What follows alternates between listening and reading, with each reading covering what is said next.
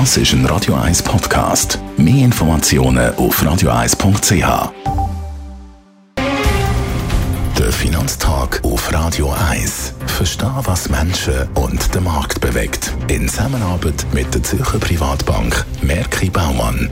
www.merkibaumann.ch mein Gast heute Morgen der Daniel Ecker. Er ist Anlagechef bei der Privatbank Merki Baumann. Guten Morgen, Ecker. Guten Morgen, Jacki. Fast jedes Mal müssen wir über Kim Jong-un reden. Der nordkoreanische Diktator mit dem Bombentest hat er jetzt, glaube ich, wirklich äh, Grenzen überschritten. Es wird diskutiert im UNO-Sicherheitsrat, wie man ihn soll sanktionieren soll. Es gibt natürlich auch Interessen von China und Russland, die in andere Richtungen laufen.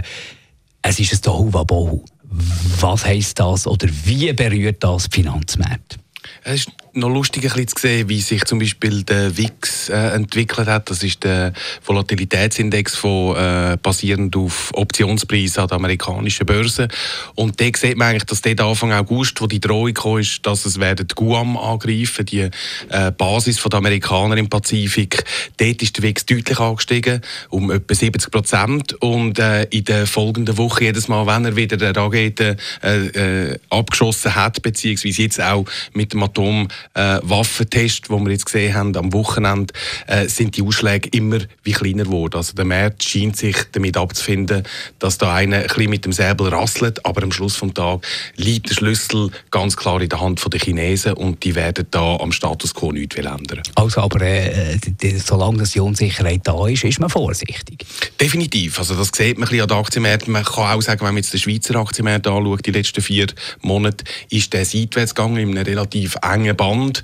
Und man darf nicht vergessen, dass jetzt im September in den USA im Kongress doch äh, zum Showdown kommen wird.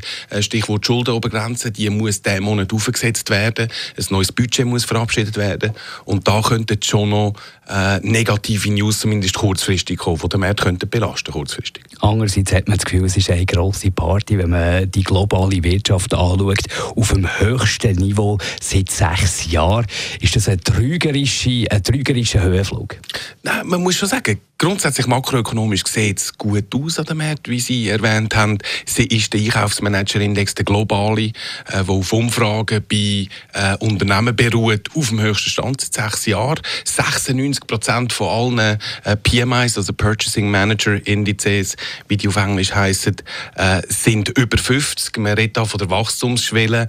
Ähm, also wenn ein Wert über 50 heißt, dass im Durchschnitt die Befragten sagen, das wäre die bessere drei Monate als im Moment ist. Danke. Daniel Egger, Anlagechef der Privatbank Merkibau.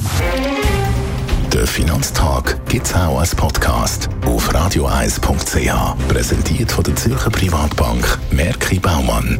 www.merkibaumann.ch